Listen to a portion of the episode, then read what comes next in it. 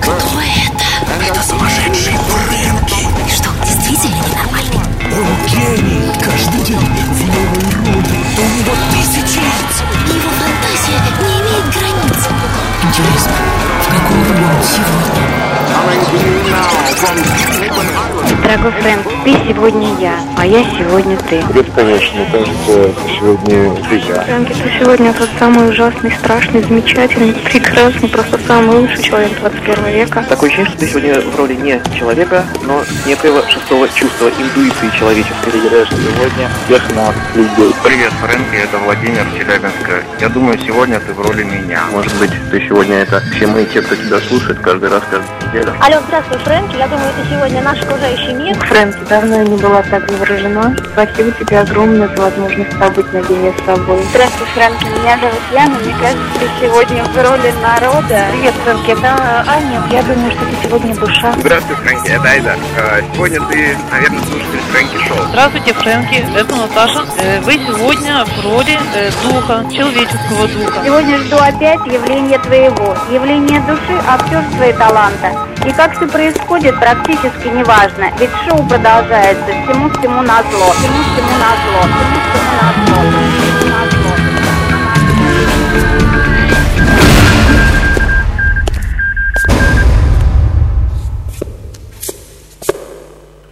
Приветствую вас, дорогие мои люди.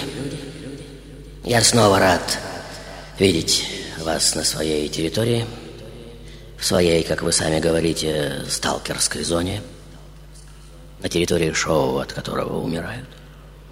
И сегодня я воистину продемонстрирую вам серьезность и глубину этих непростых слов, и если вы еще ни разу не заходили сюда, тогда сегодня у вас есть удивительная возможность прикоснуться к великому Маэстро, будьте добры, нежную и крайне тихую увертюру. Прекрасно. Итак, дорогие мои, сегодня великий день, какими полон, собственно, весь год.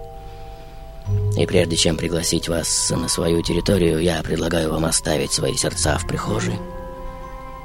Это действительно лучший способ сохранить их от разрыва. Сдать в камеру хранения на ближайший час. И это, как всегда, звучит так амбициозно, верно? И, как всегда, интересно, как у меня это получится. И теперь мне придется действительно постараться, чтобы не ударить в грязь лицом. И раз уж назвался груздем, то полезая в кузов, верно? Что касается правил, то они неизменны. Нужно просто позвонить на мой автоответчик, как только в вашей голове мелькнет имя, в какой роли я сегодня. Если же чувствуете, что опоздали, остановитесь и прислушайтесь к тому, что шепчет вам из камеры хранения ваше сердце. И уверяю вас, ваш творческий порыв не останется незамеченным, и Борис выделит э, именно ваш звонок. И господа, я снова рад приветствовать вас на территории очередной загадки. В той удивительной точке во времени и пространстве, где маленькое внезапно становится большим, а большое маленьким, где возможно превратиться в кого угодно, в слона или мышь, можно разбить огромные горы ударом кулака в сталкерской зоне божественного сумасброда, у которого столько лиц и имен, что в глазах рябит, и смотреть на которого все равно, что балансировать на гребне волны, стоять на покоренной вершине или гнать на машине со скоростью 250 км в час, или лететь вниз с самолета, пока парашют еще не раскрылся, и неизвестно, а раскроется ли вообще. Итак, дорогие мои, Уверен, вы знаете эту замечательную историю, когда за день до рождения, еще плавая в околоплодных водах материнского космоса, ребенок спрашивает у Бога, «Господи, я не знаю, с чего начать в мире людей». Бог же отвечает ему, «Не волнуйся, я подарю тебе двух ангелов. Они будут рядом с тобой всегда» будут охранять тебя от ошибок. Но разве я смогу понять то, что они мне скажут?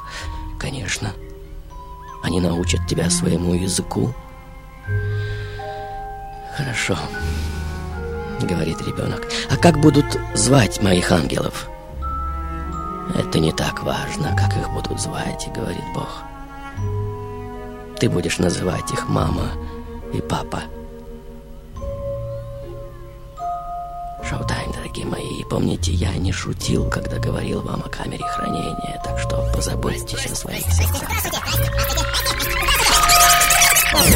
Привет, э, волшебный Здравствуй, Фрэнк. Фрэнк, привет. Здравствуй, Фрэнк. Здравствуй, Фрэнки, привет. Алло, Фрэнк, привет. Привет, Ислам. Привет. Фрэнки, привет. Здравствуй. Добрый день. Здравствуй. Привет, Фрэнк. Привет, Привет, привет, Фрэнк. Здравствуй, Фрэнк. На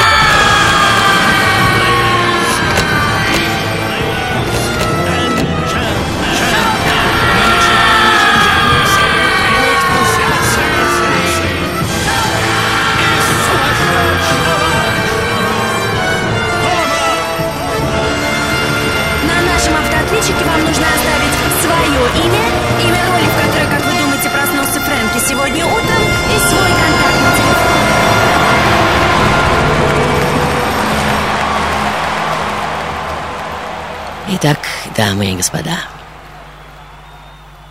в этой своей роли я рождаюсь в 1878 году, хотя кто-то из биографов утверждает, что в 79-м. Моего отца зовут Юзеф. Он известный адвокат. Мать Цицилия. Отец и мать очень мало рассказывают мне о моем еврейском происхождении. Я не знаю ни иврита, ни идиша. В детстве получаю довольно солидное воспитание, расту настоящим патриотом своей родины. Интеллигентная, обеспеченная семья, красивая квартира, прислуга. Мастер, а, а почему нет атмосферы моего прекрасного дома? Будьте добры. Вот, вот, просто замечательно. Вот эти прекрасные огоньки на люстрах, что уже зажигает наш старый слуга. Вот эти бархатные шторы, картины и скульптуры, что украшают витиеватые лестницы и обширные гостиные, в которых всегда звучит музыка. Мама прекрасно играет на фортепиано, папу я вижу реже, но нет ничего более упоительного, когда он уделяет мне и моей сестренке Анне частичку своей любви и внимания, рисует с нами, читает Дон Кихота или что-то из рыцарей круглого стола. Потом я пересказываю все эти истории своей бабуле, говорю о том, что изменю мир, уничтожу деньги, что в новом мире не будет ни богатых, ни бедных. Бабуля зовет меня маленьким философом. Она не доживет до того печального события, что коренным образом изменит жизнь нашей семьи. И вот мне уже исполняется 11, у отца обнаруживается тяжелейшее психическое заболевание, его помещают в лечебницу для душевнобольных, из которой он уже не выйдет. За семь лет его болезни наша семья быстро беднеет, исчезает богатая квартира и прислуга, приходится переселиться в бедный квартал, ну вы видите. Чтобы заботиться о матери и сестре, я начинаю заниматься репетиторством, вместе с тем продолжаю учиться и, окончив школу, поступаю на медицинский факультет. В это же время пробую силы в поэзии, публицистике, художественной прозе. Э, Вскоре пишу свое первое драматическое произведение и посылаю его на конкурс. Выбираю себе псевдоним по имени одного из самых любимых романов отца. Но имя мое печатаю с ошибкой, и так появляется мой псевдоним. Влюбляюсь я чуть ли не ежемесячно и каждый раз в другую девочку. Иногда люблю двух-трех одновременно. В чувствах разобраться пока не могу. Мне очень хочется, чтобы одна была моей сестрой, другая женой, третья сестрой жены, ну так далее. Но вот в 17 приходит, наконец, настоящее чувство. В моей груди происходят невероятные силы и самое, что ни на есть, большой взрыв. И вселенная уже начинает нестись сама от себя в разные стороны. Ну, вы знаете, как это происходит. В дневниках этого периода начинают появляться записи, повествующие о мучительном страхе оказаться наследником психического расстройства отца, о том, что я рискую передать своим потомкам ген безумия. Я сын помешанного, пишу я, то есть с дурной наследственностью. Прошло уже почти 10 лет с момента смерти отца, а эта мысль до сих пор не дает мне покоя. Вторая мысль, что прослеживается в моих записях этого периода, воинствующий антисемитизм, что распространяется по моей стране с нарастающей силой. Но, будучи евреем, мне кажется, что я очень люблю свою родину, книги и статьи пишу на родном языке, на том, что и дневник, однако мир постоянно напоминает мне о том, что я еврей. И вот учение уже позади, я работаю в детской больнице, потом во время русско-японской войны мобилизован в Маньчжурию, прохожу также сквозь Первую мировую, после фронта практикуюсь в клиниках Берлина, Парижа и Лондона, вернувшись домой, становлюсь врачом, славлюсь как блистательный диагност, имею большую практику, в меру сил стараюсь бесплатно принимать городскую бедноту. Для беспризорных детей на свои деньги, стараюсь покупать еду, книги, одежду, хотя сам не очень жирую. Ваша версия, дорогие мои, 783 0097 Есть море, в котором я плыл и тону, И на берег вытащим счастью. Есть воздух, который я в детстве вдохнул, И вдоволь не мог надышаться, И вдоволь не мог надышаться у Черного моря.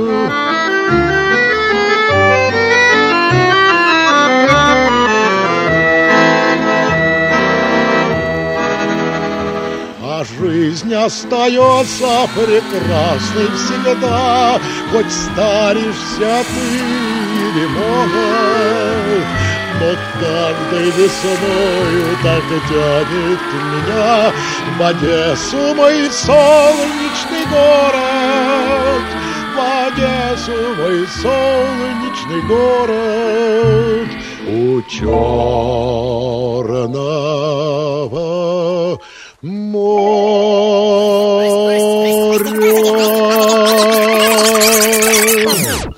Привет, Фредди. Это Геннадий. Да, Ген. Спасибо тебе огромное за все, что ты делаешь. Ты просто потрясающий. Ты волшебный. Ты, ты такой же великий, как все твои персонажи. Возможно, сегодня Спасибо. ты Петр Великий. Петр Великий, блистательная версия. Дальше. Вы сегодня в роли Да. лауреата Нобелевской премии Шмуэля Агнона. Великолепная версия. Сегодня Спасибо. Дальше. Януш Корчак, он же Януш Генрих Корчак. Гольдшмидт. Генрих Гольдшмидт. Спасибо. Итак, дамы и господа. Вот я уже организовываю на радио цикл передач по психологии детства. На самом деле, жизнь ребенка, говорю я в нем, это не волшебный беззаботный мир, но цепь бесконечных унижений. Он ото всех зависим, ни на что не имеет права, взрослые считают его как бы неполноценным, неполноправным человеком, но некой заготовкой, болванкой. И именно в детстве берет свое начало наше с вами рабство. Мастер, э, будьте добры, мне нужен сейчас сильный аккорд.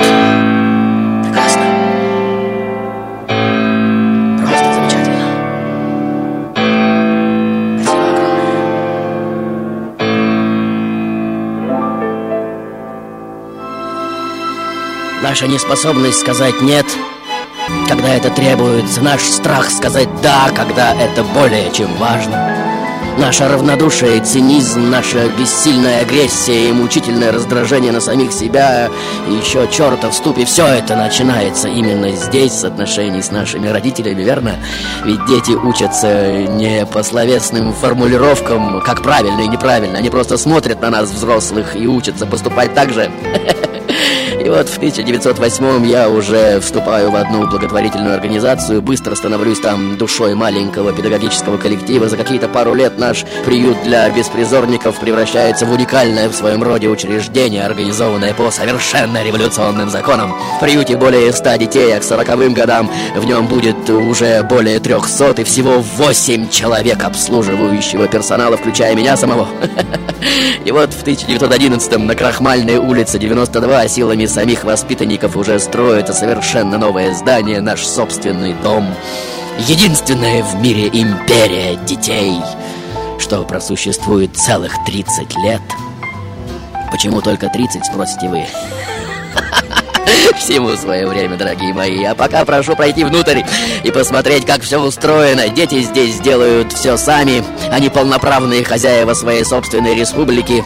У нас своя конституция, суд, сейм, свод законов, даже свои праздники. Праздник первого снега, праздник самого длинного дня. Тем же правилам, что каждый ребенок подчиняются и все воспитатели. Доходит до того, что один из взрослых э, сам подает на себя в суд за то, что необоснованно заподозрил одну девочку в краже.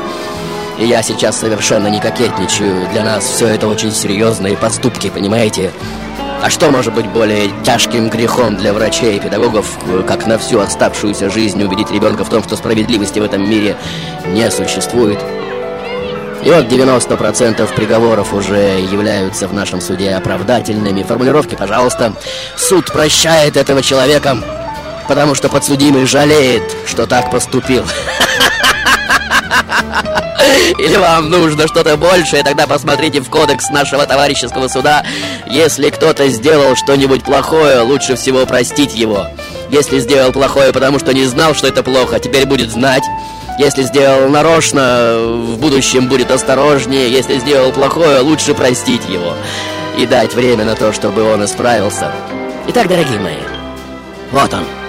Мой совершенно революционным образом организованный мир, в котором дети воспитывают детей, и более того, воспитывают даже воспитателей. За пределами приюта жизнь идет своим чередом, и мы всей семьей принимаем в ней активное участие, создавая первую и единственную в мире детскую газету Ребята сами пишут и редактируют, сами издают, коллективно мечтают расширить свою республику. У нас должны быть свои газеты, книги, театры, художественные галереи, музеи. Все, все, все, что имеется у взрослых.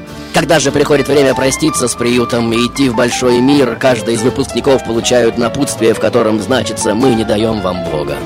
Ибо каждый из вас должен будет найти его в своей душе. Мы не даем вам Родины, ибо ее вы должны обрести трудом своего сердца и ума. Мы не даем вам любви к человеку, ибо нет любви без прощения. А прощение есть тяжкий труд, и каждый должен взять его на себя. Мы даем вам одно — стремление к лучшей жизни. И, возможно, это стремление приведет вас к Богу, к родине и любви. Идите смело и ничего не бойтесь. И знайте, у вас был, есть и всегда будет дом. Ваш дом. Ваша империя детства. Землю притихший северный город,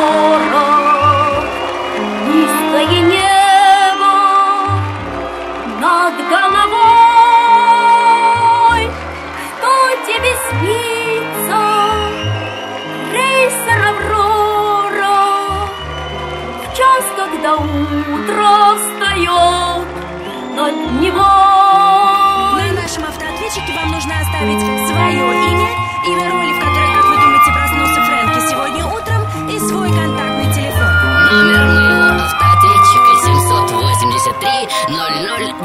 Волны крутые, штормы седые, доля такая у кораблей,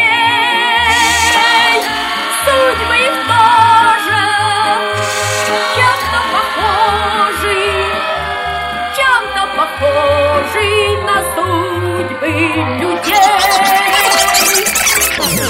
Привет, Фрэнк. Сегодня ты Генрих Гольдшмидт. Генрих Гольдшмидт. Януш Корчак. Дальше. Фрэнки, это снова я, Марта. Я перестала тебя слушать и поняла, что я сумасшедшая без тебя. А теперь я вновь тебя услышала и поняла, я обрела разум. Спасибо тебе за это. Да, Спасибо, кстати, Марта, да. Кто были твои родители, э, раздали тебе такое странное имя? Телефон 240.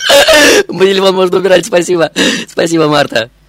Итак, дамы и господа, понятно, что э, реформировать мир означает реформировать воспитание, верно?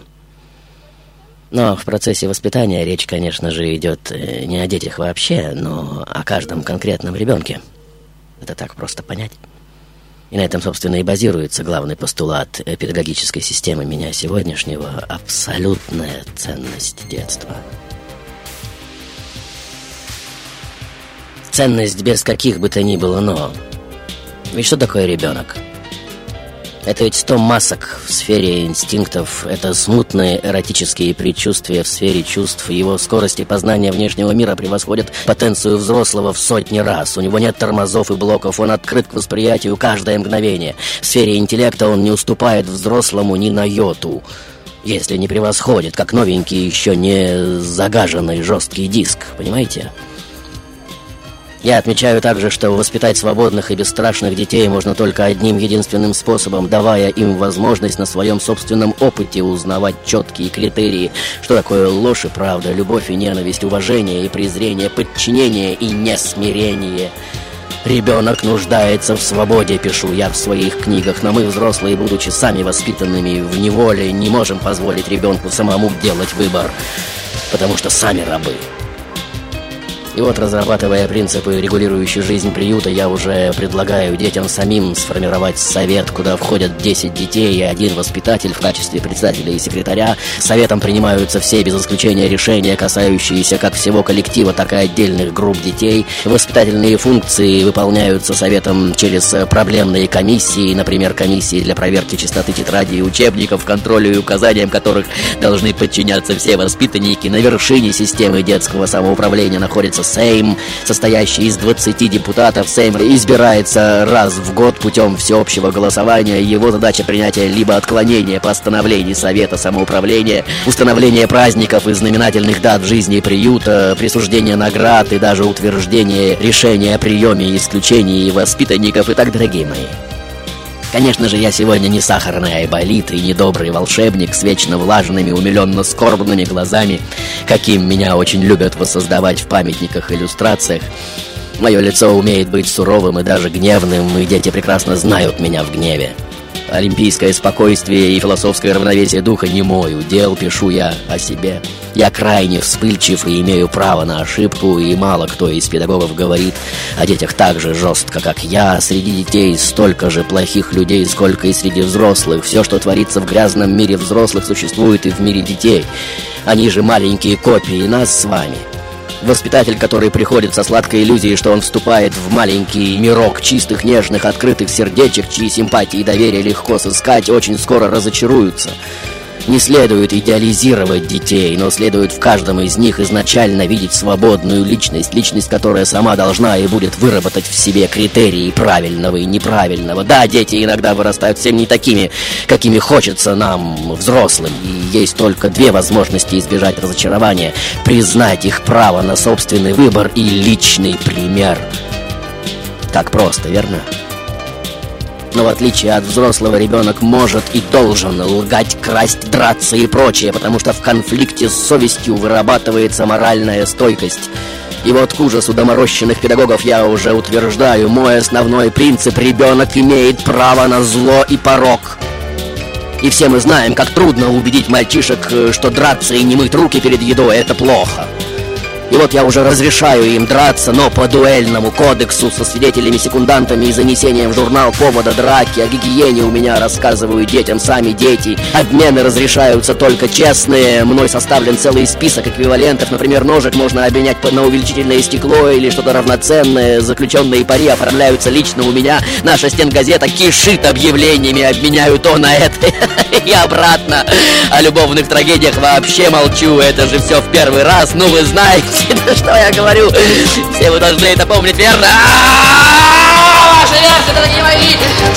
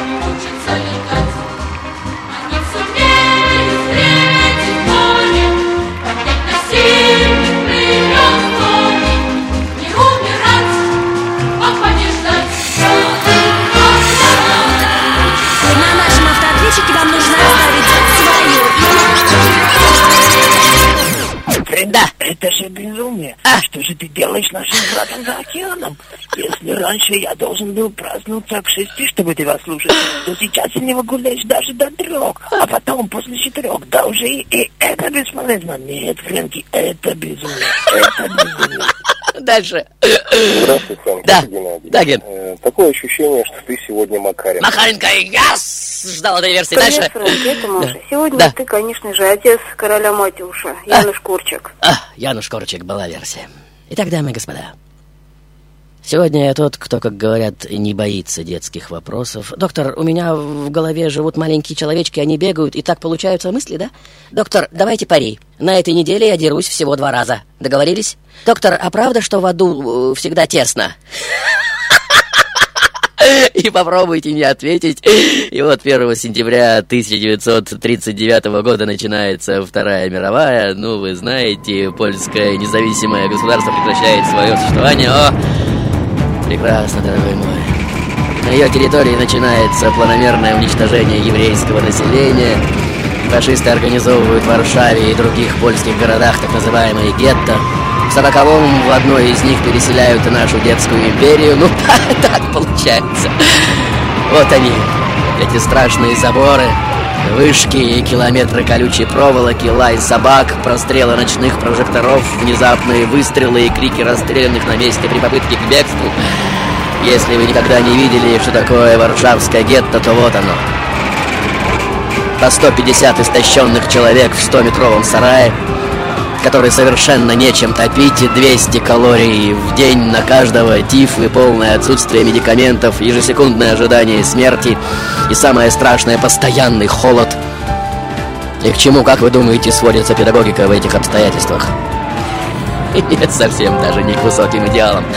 А к тому, способны вы достать 200 килограммов картошки на каменном огороженном пятачке, куда согнано 370 тысяч евреев или нет? Каждую неделю по субботам, как и положено, я взвешиваю детей, и этот час субботнего взвешивания, час очень сильных ощущений, записываю я в дневнике, и я никому из вас их, конечно же, не пожелаю. И вот вокруг уже торжествует смерть, покойников в черных грузовиках вывозят за ворота по нескольку раз в день, а в нашем приюте продолжается жизнь, идут занятия, сочиняются сказки, празднуются дни рождения. И как так может быть, спросит кто-то из вас. Ведь будущего нет, то есть совсем нет. И все взрослые это понимают, и опять и опять к чему сводится педагогика в подобных обстоятельствах, как вы думаете? И вот из нашего ангара уже доносятся эти пронзительные стихотворные монологи из пьесы Рабиндраната Тагора, и, вживаясь в свои роли, дети постепенно перестают дрожать от холода. Вся пьеса построена на представлениях о смерти, как о переходе на новый виток жизни, главные герои, в которые пробуют себя каждый из детей, больной, фактически приговоренный к смерти мальчик Амаль, и в других обстоятельствах взять такую пьесу для работы с детьми не решился бы ни один из взрослых, верно? И вот мои бывшие ученики, воспитанники общими усилиями и связями уже достают мне специальный пропуск в город, снимают комнату вне гетто. Известен случай, когда, выйдя в город по этому пропуску, я вынужден был остаться на ночь, э, так как э, город был охвачен пламенем очередных погромов, и ученики просто не решились выпустить старого еврея на улицу. Один из них напишет в своих воспоминаниях, что на меня невозможно было смотреть, я места себе не нахожу. И когда выстрелы на улице стихают, несколько учеников уже провожают меня, таща на своих спинах два мешка полугнилой картошки. У меня в кармане несколько кусков мыла и котомка детского белья. В цене будет любое одеяльце и пальтишко, особенно в ту страшную ночь, когда ударят внезапные морозы. Но немцы не позволят провести на территорию гетто дрова, и вместе со старшими воспитанниками я уже сам погружаю на машину трупики своих замерзших воспитанников. Итак, дамы и господа, вот он, август 1942 года, Варшава. Площадь Гданьского вокзала, забитая толпами запуганных и совершенно сломленных ужасом неизвестности взрослых людей, ожидающих отправки, ну, вы знаете куда. Серые обездвиженные лица, растерянные, совершенно сломленные глаза, воздух насыщен отчаянием и всепожирающим страхом. И на этом самом месте сделаем паузу, дорогие мои, потому что впереди самый что ни на есть катарсис! Трам-тарарам! И надеюсь, вы последовали моему примеру и сдали свои сердца в камеру хранения. Если нет, пеняйте на себя! Мы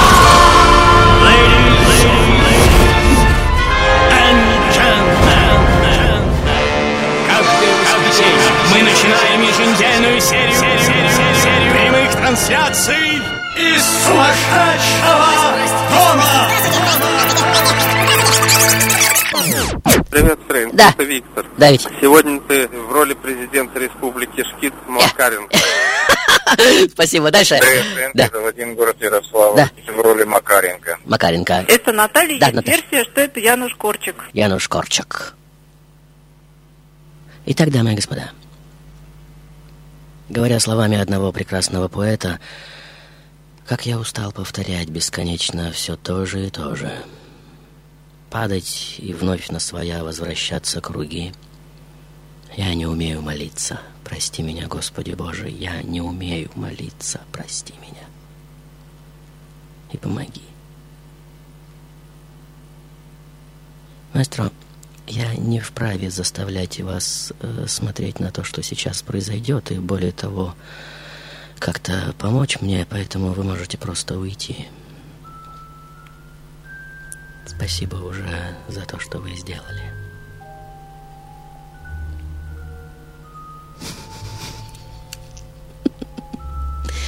Итак, дорогие мои, как я уже сказал, вот она, площадь Гданьского вокзала, забитая толпами запуганных и абсолютно сломленных ужасом неизвестности людей, ожидающих отправки туда, откуда нет возврата, воздух насыщен отчаянием и всепожирающим страхом. Но что это? Слышите? Барабанная дробь. Слышите? Пронзительные всполохи горна и гимн знаменитого теперь на весь мир приюта для сирот. Вот. Все громче и громче, прекрасно, дорогой мой, все яснее и яснее. И вот на площадь уже выступает колонна из двух сотен детей.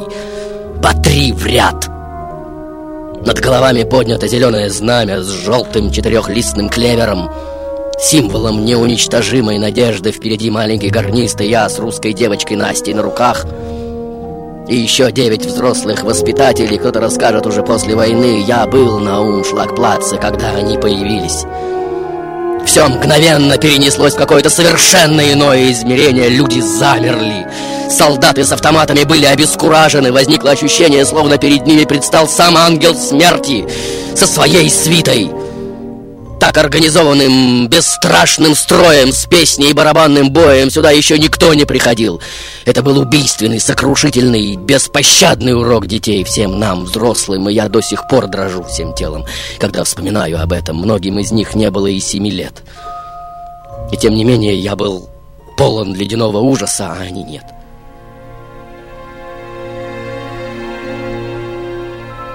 Итак, дамы и господа, вот 6 августа 1942 года я вместе со своими детьми уже захожу в специально оборудованный барак в Треблинке, в котором очень странно воняет хлоркой, но вы чувствуете. Дети, как вы видите, входят без криков и истерик, спокойно и уверенно, ведь с ними их ангел-хранитель. И вот двери уже закрываются, и... Мастер, будьте добры,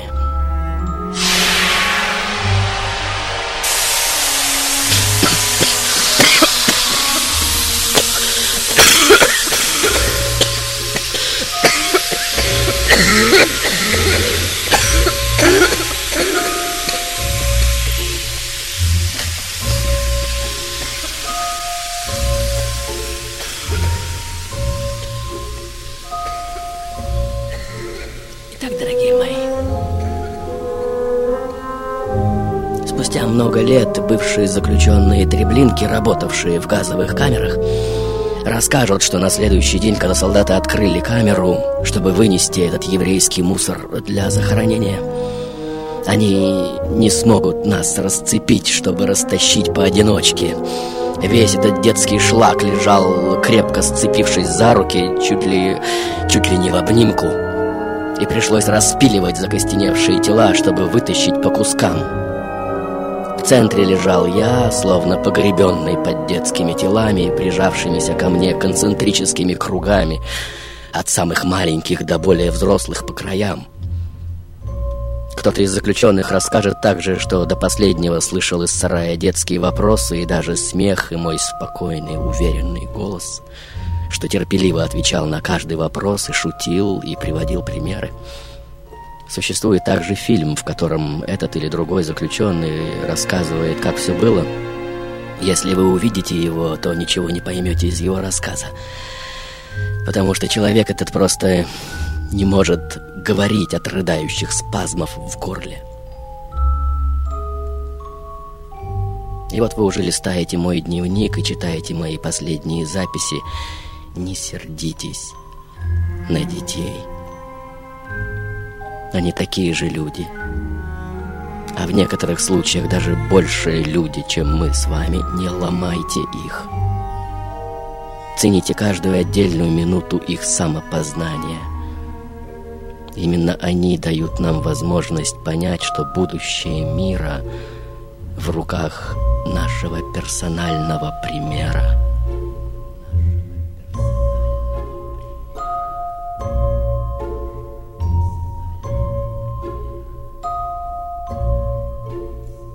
Франсуа Корнюэль, психотерапевт, Нант, Франция. Он родом из нас самих, из наших ночных снов, фантазий, желаний и надежд. Он соткан из нашего страха и страдания, из нашего бегства. С одной стороны, он великий идеалист, с другой — великий циник и трагик, комик и шут. Ladies, ladies and gentlemen, Silver Rain Radio с гордостью представляет Фрэнки Шоу. Итак, дамы и господа, я сегодня совсем даже не сахарная болит из детской сказки. Недобрый волшебник с вечно влажными, умиленно-скорбными глазами — каким меня очень любят воссоздавать в памятниках и иллюстрациях. Мое лицо умеет быть суровым и даже гневным. И дети очень хорошо знают это. Тот, кто покупает за гроши и конфеты выпавшие молочные зубы, заключает пари на каждую маленькую победу над собой. Чуть меньше драк, чуть меньше выбитых стекол, жалоб, слез, ругательств, двоек, вранья — кто всю свою жизнь уверяет других, что ребенок думает о Вселенной и религии в тысячу раз больше и чаще, чем все астрономы и богословы вместе взятые. Сам участник четырех войн и нескольких революций на собственной шкуре, знающий, как эта прожорливая дрянь отнимает у людей сначала дом, потом еду и одежду, потом мысли и сердца, потом сами жизни и, в конце концов, даже право остаться собой в людских воспоминаниях, подменяя живой трепещущий нерв мертвой легендой – в лучах которой подлинная жизнь вроде и не так важна, будучи обесцененной красивой сказкой о некоем героическом поступке перед лицом смерти. Итак, дорогие мои, сегодня я тот, из чьих уст в высшей степени правомерно звучат эти дидактические наставления, почему так важно любить и уважать детство и детей – тот, кто написал в высшей степени прекрасные книги, своеобразные манифесты гуманизма, духовная комфортность, пишу я в них, делает человека толстокожим, совершает в сознании людей страшные подвижки. Когда мнимые ценности начинают заслонять свет, а ценности подлинные уходят обочь. Каждому рано или поздно воздастся по заслугам, но часто слишком поздно. Когда ничего уже не исправишь. Те, кто воображает, будто доброта и любовь малозначимые второстепенные качества, которые не помогают, а напротив даже вредят, допустим, при достижении карьеры, бывают наказаны на краю этой карьеры и еще чаще на краю жизни нелюбовью и недобротой окружающих его людей, а также их памятью. И пусть каждый, кто прямо сейчас похватится и заторопится вперед от нелюбви к любви, от недоброты к доброте, припадет к чистому итогу этой последней из всех заповедей. И вот кто-то из вас снова всматривается в эту уже затертую до дыр историю и снова доходит до момента, когда комендант вокзала, узнавший во мне великого педагога и писателя, предлагает мне незаметно скрыться – я же как-то вскользь и совершенно не придавая этому значения, кидаю ему по ходу погрузки своих сирот в эшелон. «А у вас есть дети?» «Да», — говорит комендант, — «четверо». «Вы бы оставили их в такой ситуации?» «Но... но вы же все равно не сможете их спасти». «Это верно. Я не смогу их спасти. Но я до конца могу остаться с ними честным».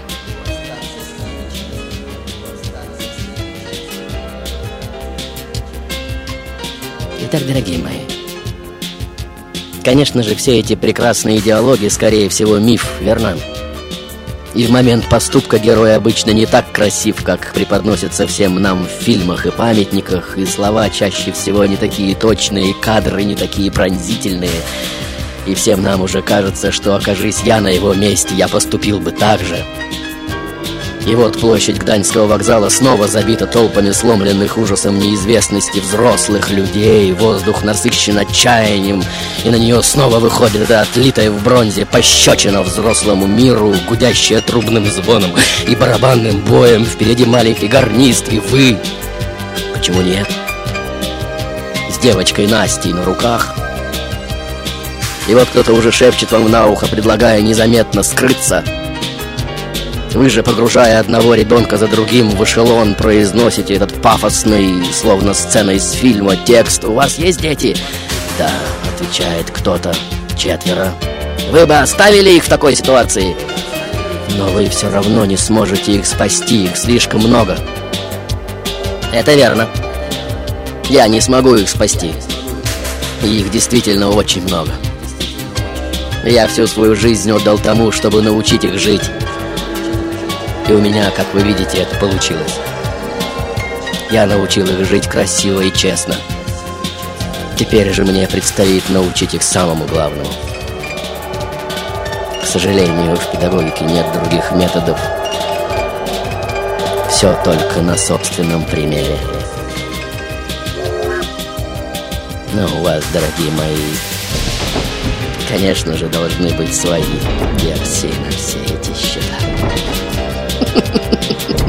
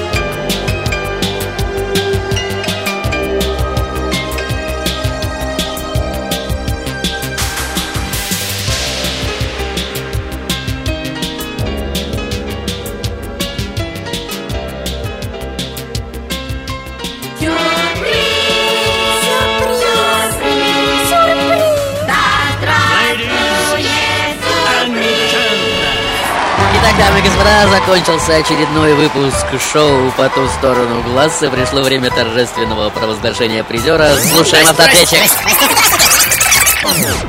Сегодня Януш Корчак, он же Генри Гольдшмидт. Yes! Следующая версия. Привет, Фрэнк. Сегодня ты Генри Гольдшмидт, он же Януш Корчак. Алексей, прекрасно. Следующая версия. Привет, Последний звонок. Да. Это снова я, Марта. Я перестала тебя слушать и поняла, что я сумасшедшая без тебя. А теперь я вновь тебя услышала и поняла, я обрела разум. Спасибо тебе за это. Да, кстати, Да. кто были твои родители, э, раздали тебе такое странное Интересный имя? вопрос, надо над ним э, задуматься. Итак, э, некто, кто оставил свой телефон, э, но не оставил своего имени, я прошу вас отзвонить, если вы узнали свой голос, или мы сами отзвоним вам по этому номеру телефона. Потом Алексей и Марта. Конечно же, Януш Корчак э, или Генри Гольдшмидт, э, замечательный педагог и врач, автор таких сказок, как «Король Матюш I», «Матюш на необитаемом острове», повести «Когда я снова стану маленьким» и многих других. И, господа, что произнесли это легендарное имя, абсолютно правы. Это некто, Алексей и Марта. И в качестве за сегодняшнюю игру получаете от меня, конечно, «Серебряный дождя» мой персональный приз Great Hits from Frankie. Вся история болезни на одном DVD-диске. Если ваше имя и телефон, дамы и господа, числятся среди призеров Фрэнки Шоу, вы можете приходить в офис «Серебряного дождя» по адресу Петровско-Разумовская, Леду, 12 метро «Динамо» в ближайшую пятницу с 17 до 20. С огромным удовольствием представляю вам автора сегодняшнего сценария Бориса э, Велихова, который превзошел себя в этой работе. Как мне кажется, Борис, вам слова. Э, Привет, Фрэнки. Это Борис Велихов. А, Спасибо тебе огромное, потому что мне кажется, что э, получилось все замечательно. Я как-то очень долго, действительно очень долго а, жил с темой Януша Корчика. И большое тебе спасибо, что ты взял сегодня, стал сегодня им. И у тебя получилось прекрасно и очень-очень-очень достойно прожить эту удивительную, потрясающую жизнь. Спасибо, я очень взволнован. Спасибо, Фрэнки. Пока. Спасибо, Борис. Э, Его сегодня нет в офисе, он сегодня работает не со мной, приболел немножко. Но спасибо, дорогой друг, за звонок. Мой ангел-хранитель всего, что случается на территории Фрэнки Шоу. Самого Бориса, как всегда, э, вы можете найти на нашем форуме «Вечно с ведром и шваброй», что натирает до блеска коридоры нашего дома. Э, Также на форуме Фрэнки Шоу вы можете найти ответы на вопросы, где можно скачать последние программы Фрэнки Шоу. Уже подведены итоги конкурса «Подарки для Фрэнки и для всех». И все, кто участвовал в нем, загляните на форум в этот раздел. Для вас там сюрприз. И, наконец, я представляю вашему вниманию уникальный проект, который предложила на нашем форуме легендарная Арлет. Игра «Всех во всех» э, в разделе «Телевизор нашего дома». Проект, в котором каждый может примерить на себя роль любого участника форума. Это просто умопомрачительная идея. Можно умереть со смехом. И подробнее обо всем э, этом на самом форуме. Все на этом. До встречи в следующей жизни. И шоу